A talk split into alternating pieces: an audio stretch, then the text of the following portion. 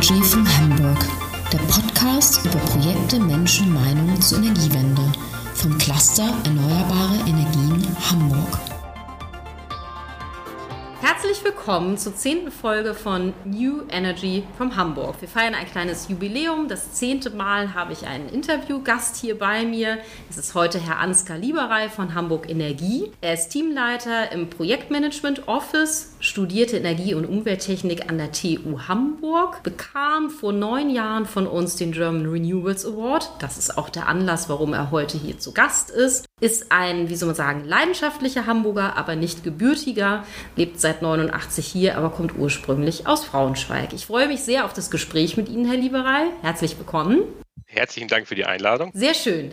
Ich habe schon eingangs erwähnt. Wir haben Ihnen damals 2012, ich meine im Emporio, den German Renewables Award in der Kategorie Studentenpreis des Jahres verliehen. Ich musste ein bisschen nachdenken, als ich das so in der Liste sah und war mir nicht mehr ganz sicher, für welches Thema wir Sie damals ausgezeichnet haben. Sie wissen das vermutlich noch. Worum ging es damals genau in dieser Abschlussarbeit und was war vielleicht das Preiswürdige daran? Ja, der Inhalt meiner Arbeit war äh, die Untersuchung der Stromversorgung von Hamburg, also die Frage, ob Hamburg regenerativ mit Strom versorgt werden kann. Und der offizielle Titel dabei war dann Entwicklung von Szenarien zur Stromversorgung von Hamburg auf Basis von erneuerbaren Energien. Also etwas umständlicher Titel, aber in Summe war es eben die Prüfung, ob Hamburg ähm, komplett regenerativ versorgt werden kann. Und wenn ja, wie das Ganze umsetzbar ist. Und Sie sind aber wahrscheinlich zu dem Schluss gekommen, dass es geht, richtig? Ja und nein. Also wenn man sich das reine Stadtgebiet in Hamburg anguckt und dann ermittelt, was sind die Potenziale der regenerativen Energien, also beispielsweise Sonne oder Wind oder auch äh, Wasserkraft, dann kommt man zu dem Schluss, dass die Potenziale in Hamburg relativ klein sind. Also Ergebnis der Arbeit war bezogen auf das Stadtgebiet, dass wir im Prinzip nur sechs Prozent rund Potenzial haben, uns selbst zu versorgen als Hamburg. Ah. Ähm, und darum ging diese Arbeit ein Stück weiter und hat dann die Nachbarbundesländer Schleswig-Holstein und Niedersachsen mit einbezogen. Und da ist es dann in der Tat in Summe schon möglich, dass sich Hamburg in Kombination mit den Nachbarländern regenerativ versorgt. Also im Endeffekt ein ähnliches Themenfeld wie unser großes Projekt NEW 4.0. Daran habe ich auch gerade gedacht, dass Sie dem ja quasi vorgegriffen haben und ich weiß, dass dieses Projekt ja auch von Landerhand vorbereitet wurde. Also es würde vielleicht zeitlich sogar passen. Das Projekt ging ja dann 2016, meine ich, 2016, 2017 los. Sie sind mittlerweile bei Hamburg Energie. Also ich glaube, das war auch relativ kurz nach dem Award, dass Sie da eingestiegen sind. Hamburg Energie ist ja auch ein Gründungsmitglied hier im Cluster, sehr prominent in der Energielandschaft hier in Hamburg. Was machen Sie da genau? Und was begeistert Sie immer noch an diesem Bereich erneuerbare Energien? Ja, ich bin jetzt bei Hamburg Energie zuständig für das Projektmanagement Office. Das ist ein kleines Team aus Ingenieuren, was sich auf der einen Seite mit der Frage auseinandersetzt, wie sollen Projekte bei uns umgesetzt werden? Also was sind die Standards, die dem zugrunde liegen? Welche Methodiken wollen wir anwenden? Was sind die Werkzeuge, die die Projektleiter an die Hand bekommen, um dann eben Projekte ähm, umsetzen zu können? Gleichzeitig macht der Bereich auch die Übersicht über die Investitionsprojekte, die wir haben und über den Fortschritt, den wir in diesen Projekten haben. Und wir haben aber auch zusätzlich zu diesen, sage ich mal, methodischen Themen auch Sonderprojekte und Projektleitungen, die eben auch im Projektmanagement Office liegen. Und unter anderem liegt bei mir jetzt in dem Bereich auch die Leitung des Reallabors IW3 gemeinsam mit einem Kollegen. Und ich bin auch beteiligt an dem Fusionsprojekt zwischen Wärme Hamburg und der Hamburg Energie zu den Hamburger Energiewerken. Ja, das, das wäre jetzt meine nächste Frage tatsächlich gewesen, die mir gerade durch den Kopf äh, geisterte, weil das ja auch durchaus eine interessante Entwicklung ist. Alleine wenn man diesen neuen bzw. alten Namen liest, so als alte Hamburgerin, habe ich dann sofort an die alte HEW gedacht, die es ja schon lange gab, also eine gewisse Renaissance. Das ist vermutlich auch nicht einfach, diese Fusion, oder? Also ich meine, ich denke, Sie können jetzt nicht zu viel verraten, aber das ist schon ein großer Prozess, oder?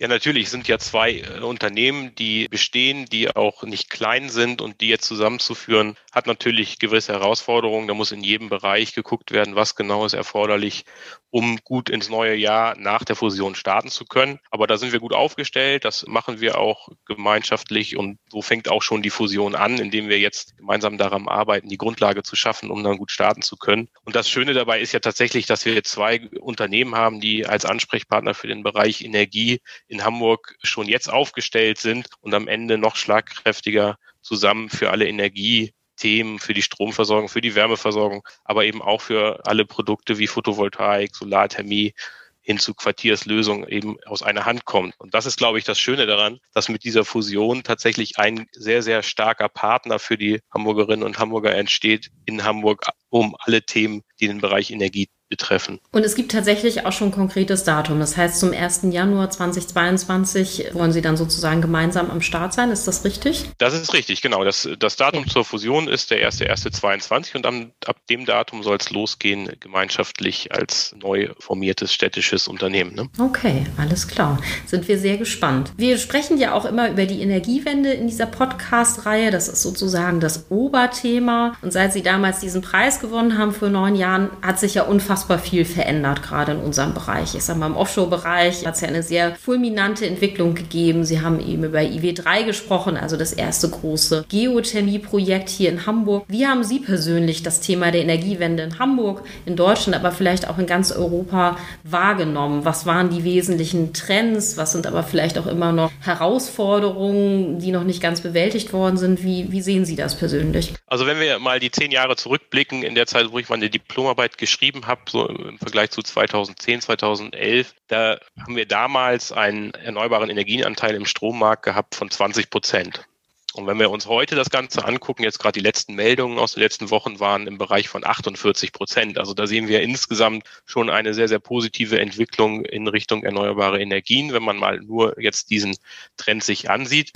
Sicherlich ist das nicht alles nur schön, was passiert ist. Wir sehen eben auch, dass beispielsweise der Zubau im Wind ab 2017 wieder stark runtergegangen ist. Das ist was, da waren wir, glaube ich, auf einem sehr guten Weg und das ist durch die Änderungen in den Verfahren etwas ähm, reduziert weiter vorangeschritten.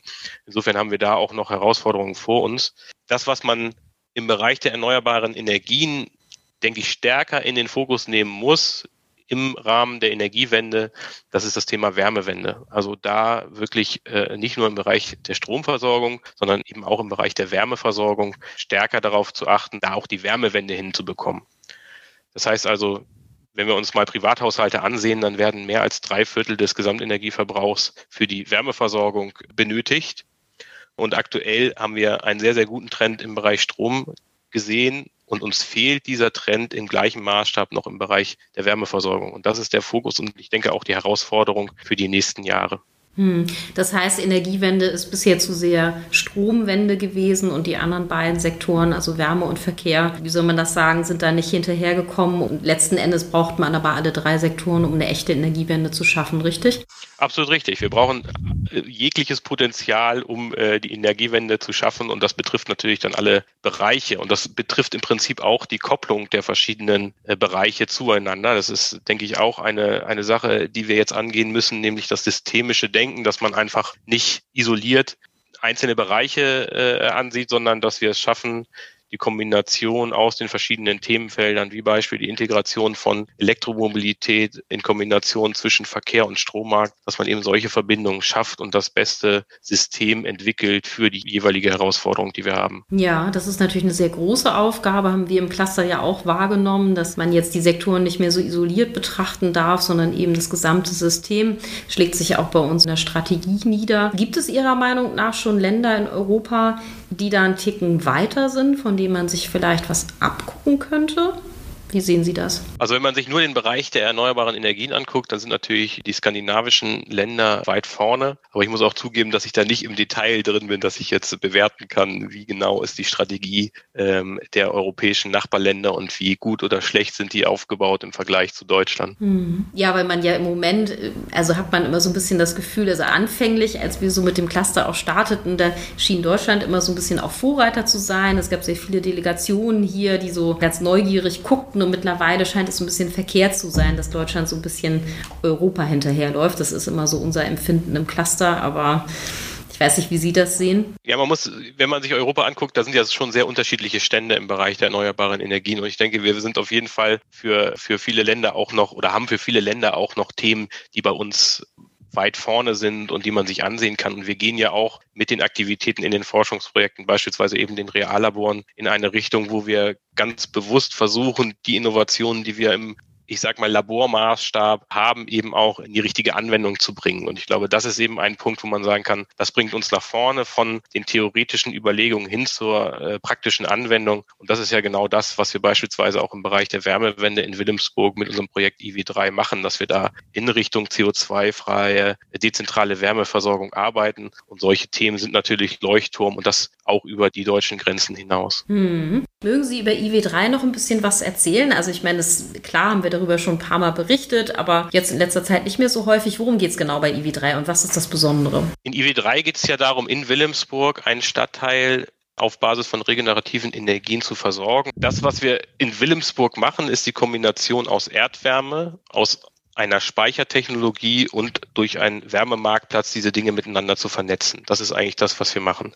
Neben der Geothermie, die eben die Erdwärme aus dem Boden holt und dem Aquiferspeicher, bei dem wir die Wärme speichern, können wir über den Wärmemarktplatz diese Dinge miteinander verknüpfen und dann in Wilhelmsburg, in den Neubauquartieren, aber auch in den Bestandsquartieren diese nahezu CO2-freie Wärme verteilen und für die Bürgerinnen und Bürger in Wilhelmsburg zur Nutzung zur Verfügung zu stellen. Das klingt beeindruckend. Ich weiß, dass die Bohrung kurz bevorsteht. Wissen Sie, wann es losgeht? Das ist richtig. Wir sind jetzt in der Vorbereitung. Also auf dem Bohrplatz sind die Arbeiten schon in vollem Gange. Das heißt also, wir sind in der finalen Vorbereitung für die eigentliche Bohrung. Da stehen noch einige Punkte aus. Aber wir drücken die Daumen, dass es auch bald losgeht mit den Themen, sodass wir hoffentlich, und das ist der Punkt, der für uns ganz, ganz spannend ist, äh, dann mit der Fertigstellung der ersten Bohrung auch die Daten haben, mit welcher Leistung, mit welcher Temperatur und und welcher Fördermenge und davon hängt dann die Leistung am Ende ab, wir auch unser Projekt in die Umsetzung bringen können, weil da gibt es natürlich gute Prognosen und auch viele Daten dazu, aber ganz genau weiß man das Ganze erst, wenn man wirklich auch ähm, die Daten in der Praxis ermitteln kann. Und darauf fiebern wir natürlich hin bei uns im Projekt und davon hängt natürlich auch viel ab für uns und für die Wärmeversorgung in Wilhelmsburg.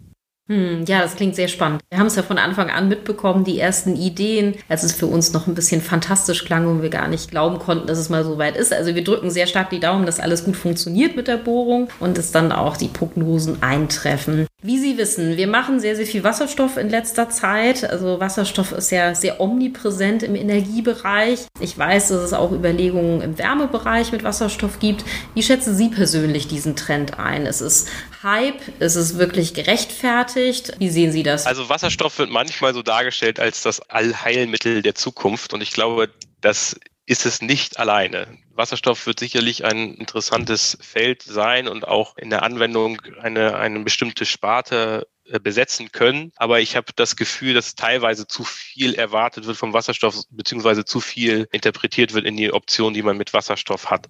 Wasserstoff ist erstmal, wenn man es von außen betrachtet ein sehr wertvolles Gut. Denn wenn man Wasserstoff hat, dann gibt es die Möglichkeit, eben zum Beispiel über Brennstoffzellen eine Rückverstromung zu erreichen. Und das ist mit Sicherheit der bessere Weg als eine reine Verbrennung als Ersatz von Erdgas in einem Kessel beispielsweise. Deswegen ist der wichtige Punkt beim Wasserstoff, dass wir die sinnvollen Anwendungsfälle kennen und nutzen und dort eben auch Wasserstoff einsetzen. Das kann mit Sicherheit ein Ersatz sein für, für andere Themen, für andere fossile Energieträger, auch zur Speicherung und so weiter. Aber der Ansatz, Wasserstoff pauschal für sämtliches Gas als Ersatz zu nehmen und dann in normalen Kesselanlagen zu verbrennen, dafür ist Wasserstoff eigentlich zu schade. Das heißt also, da ist immer die Frage, wie kriegen wir aus diesem wertvollen Stoff Wasserstoff die, die beste äh, Nutzung, wie bekommen wir da das meiste wieder raus? Und das ist das, was in der Anwendung gemacht werden muss. Immer für den jeweiligen Anwendungsfall zu gucken, was ist die beste Lösung. Und da ist auch, glaube ich, noch Potenzial in der Forschung. Wir sehen jetzt zum Beispiel, dass wir Brennstoffzellen, die einen sehr hohen Wirkungsgrad haben, wie beispielsweise Hochtemperaturbrennstoffzellen, dass die eben nicht so einfach flexibel gefahren werden können, weil sie in einem Stand-by-Modus auf Temperatur gehalten werden müssen.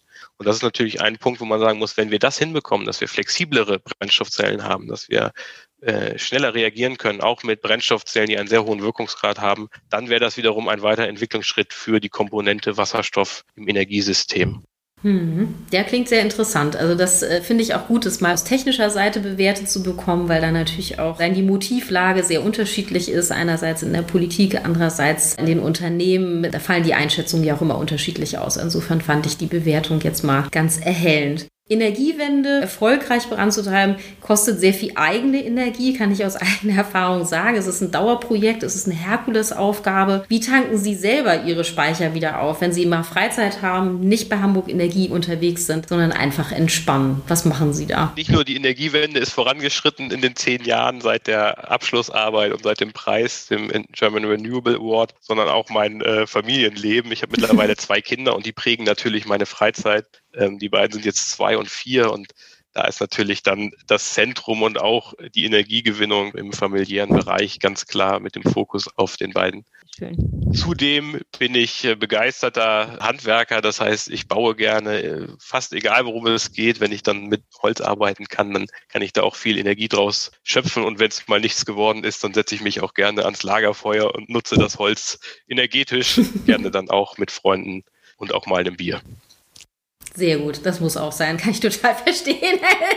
Das Thema Wärme auch im Freizeitbereich, wunderbar.